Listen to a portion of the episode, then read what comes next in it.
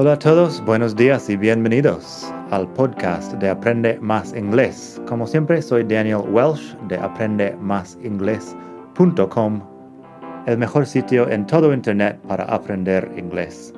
Este podcast te ayudará a hablar inglés como un nativo. Vamos allá.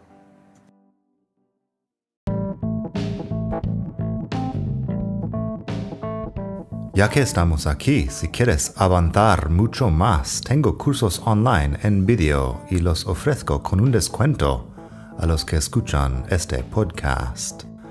Pásate por aprendemasingles.com barra cursos para ver todos los cursos que tengo. Ahí encontrarás inglés básico si quieres empezar desde cero absoluto Encontrarás phrasal verbs para hispanohablantes si quieres dominar los 105 phrasal verbs más importantes del inglés.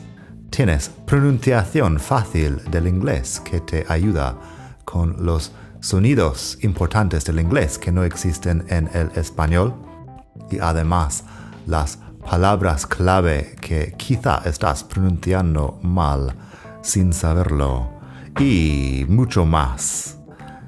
Entra el código podcast al pagar y recibirás un descuento del 33%. Esto otra vez es aprendemasingles.com barra cursos y el código es podcast aprendemasingles.com barra cursos. Gracias. Hola a todos, buenos días y bienvenidos otra vez aquí al podcast de Aprende Más Inglés, el mejor podcast de todo el mundo mundial para aprender inglés. Hoy vamos a hablar de un tema importante de las preposiciones en inglés, la preposición by. Tenemos, por supuesto, muchas preposiciones en inglés.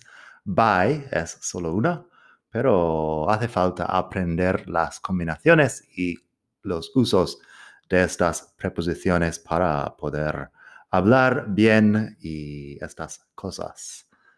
Este es el capítulo 124, así que pásate por madridingles.net barra 124 para leer los ejemplos. Primero, bye. Se usa para hablar de transporte. To go by car, to go by bus, to go by train, or to go by plane. El transporte, bueno, si yo quiero decir me fui en avión, puedo decir I went by plane. El ejemplo en la web, he went to Helsinki by plane. También se puede decir he flew to Helsinki. Por ejemplo, con el verbo de fly, fly, flew, flown, pero he went to Helsinki by plane. I'm going to Lisbon by train. Me voy a Lisboa en tren. I'm going to Lisbon by train. Ahí sin complicaciones. Luego, se puede usar dos veces en una frase si quieres. Should we go by bus or by car? ¿Deberíamos irnos en autobús o en coche? Should we go by bus or by car. Se dice in the car or on the bus, más bien para hablar de dónde estás en el momento de hablar, no la forma de transporte en sí. Así que by bus, you know, I went by bus, should we go by bus? Habla de del transporte, de la forma de llegar y no de dónde estás. Si dices I'm on the bus, eso sería otra cosa. Las dos en español se traducen por en normalmente. Vamos en autobús. Pero bueno. Una excepción. I usually get to work on foot. Normalmente me voy al trabajo a pie. I usually get to work on foot. También, bueno, lo que yo diría más bien es I walk to work, pero pero on foot si vas a estar hablando de a pie, que también es una excepción en español, en coche, en autobús, a pie. by bus, by car, by plane, by train, on foot. También usamos by para hablar de la duración por varios modos de transporte. Si digo, it's an hour by car, but it takes longer if you go by train. Acaba siendo lo mismo. Es una hora en coche, pero tarda más si vas en tren. It's an hour by car, but it takes longer if you go by train. The trip to Mallorca takes eight hours by boat. Podrías decirlo también de otras formas, pero the trip to Mallorca takes eight hours by boat. Uh, el viaje a Mallorca tarda ocho horas, ocho horas en barco. Así que eso, by con transporte, aparte de on foot. Luego tenemos comunicaciones, uh, los medios para mandar información. Usan by también. Es como un transporte para la información. By mail, by email, by fax. La excepción, on the phone. Así que si yo digo, I sent you my account number by email, te mandé el número de cuenta por correo electrónico. I sent you my account number by email. She'll send you the documents by fax. Hoy en día no hay muchas personas que siguen usando el fax, pero she'll send you the documents by fax. Lo dirías con by también. The package will arrive by mail. By mail. Uh, en correos normales. El paquete llegará por correo. The package will arrive by mail. And la excepción, I talked to Maria on the phone yesterday. Hablé con María por teléfono ayer. Muchas veces este by se traduce por por en español, pero no siempre, como estamos viendo. I talked to Maria on the phone. Bueno, hablé con María on the phone, que no es by mail, ni by fax, ni by email. Luego tenemos medios de pago. Se usa, se usa by con algunos medios de pago. You can pay by check. Puedes pagar con cheque. You can pay by check if you want. Es el ejemplo de la web. Luego tenemos, can I pay by credit card? Puedo pagar por con tarjeta de crédito. No estoy muy seguro cómo. Con tarjeta, sí, con, ¿no? Can I pay by credit card? By en inglés. I always pay my rent by bank transfer. Siempre pago el alquiler con tran transferencia bancaria. I always pay my rent by bank transfer. By bank transfer. La excepción aquí, porque siempre hay una excepción, in cash. Pay in cash. Pagar en efectivo. She paid him in cash. Luego tenemos make something by hand. Make something by hand es hacer algo a mano. Una expresión común. She made that sweater by hand. It's nice, isn't it? Ella hizo el jersey a mano. Es uh, bonito, ¿no? She made that sweater by hand. It's nice, isn't it? Those boots were made by hand in Texas. Las botas estaban hechas a mano fueron hechas a mano en Texas. Those boots were made by hand in Texas.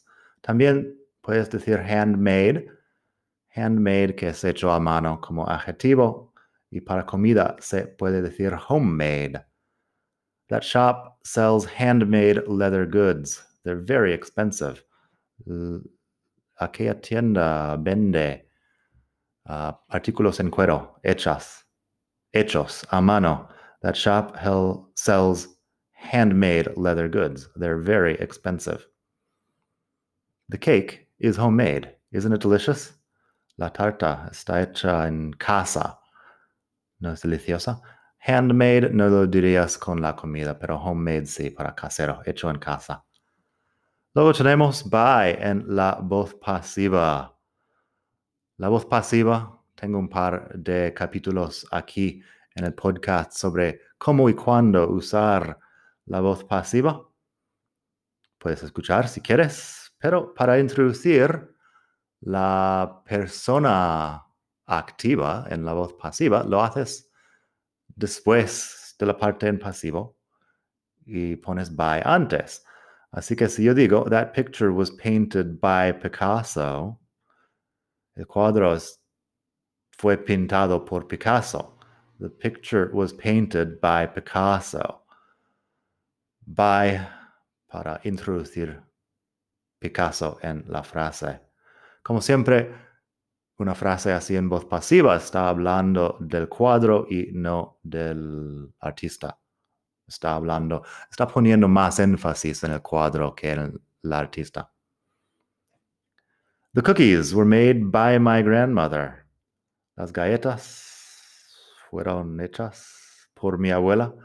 Suena un poco raro en español también. The cookies were made by my grandmother. Poniendo énfasis en las galletas. She was bitten by a snake. Aquí tenemos, bueno, ella fue mordida por un serpiente, supongo que se dice. She was bitten by a snake. Ahí la persona activa, no es persona, es serpiente, pero igual, es la parte activa de la frase. She was bitten by a snake. And that temple was built by the Romans. Aquel templo fue construido por los romanos. That temple was built by the Romans. En todo caso, muchas frases en voz pasiva no utilizan el sujeto, así que no siempre aparece by en la voz pasiva. Si quieres decir that temple was built in the fourth century, el templo fue construido en el siglo IV, pues ahí no aparece una persona activa, así que no tenemos by. Tenemos in por el año.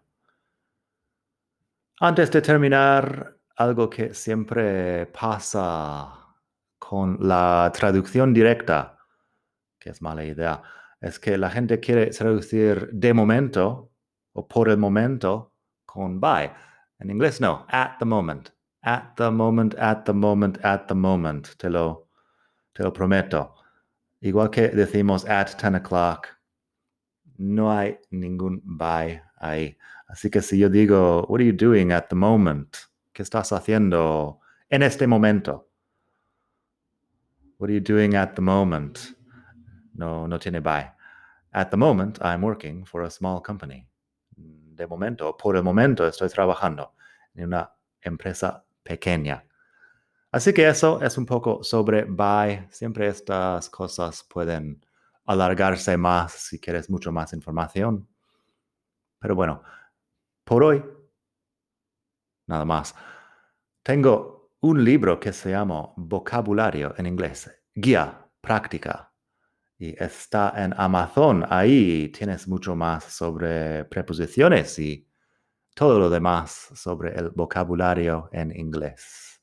Así que eso lo puedes buscar, vocabulario en inglés, guía práctica, con mi nombre, Daniel Welsh. Así que eso, espero que pasas un muy buen día y hasta la próxima. Bye.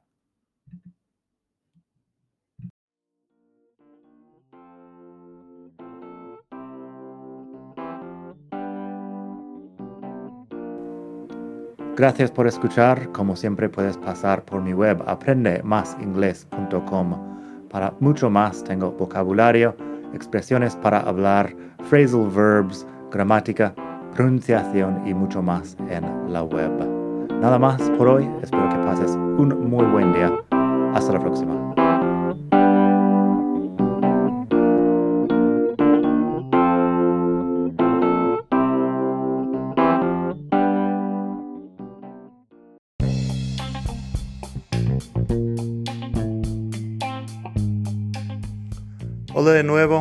Antes de terminar, quería pedirte un pequeño favor. Si te gusta este podcast, puedes suscribirte en Apple Podcasts o bien en Spotify. Hay también la posibilidad de hacer una reseña ahí en Apple si estás escuchando eso en el iPhone. Y estas cosas ayudan mucho a dar visibilidad al podcast. Si quieres ver más sitios donde escuchar, los tienes en madridingles.net barra podcast. Eso te lleva a la página donde ves todas las aplicaciones que puedes usar para escuchar.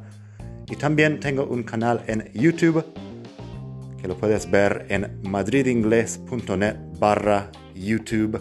Eso te llevará directamente al canal donde puedes suscribirte y ver todos los vídeos que hago sobre muchos temas. Nada más por hoy, espero que pases un muy buen día, aprende mucho y hasta la próxima. Bye.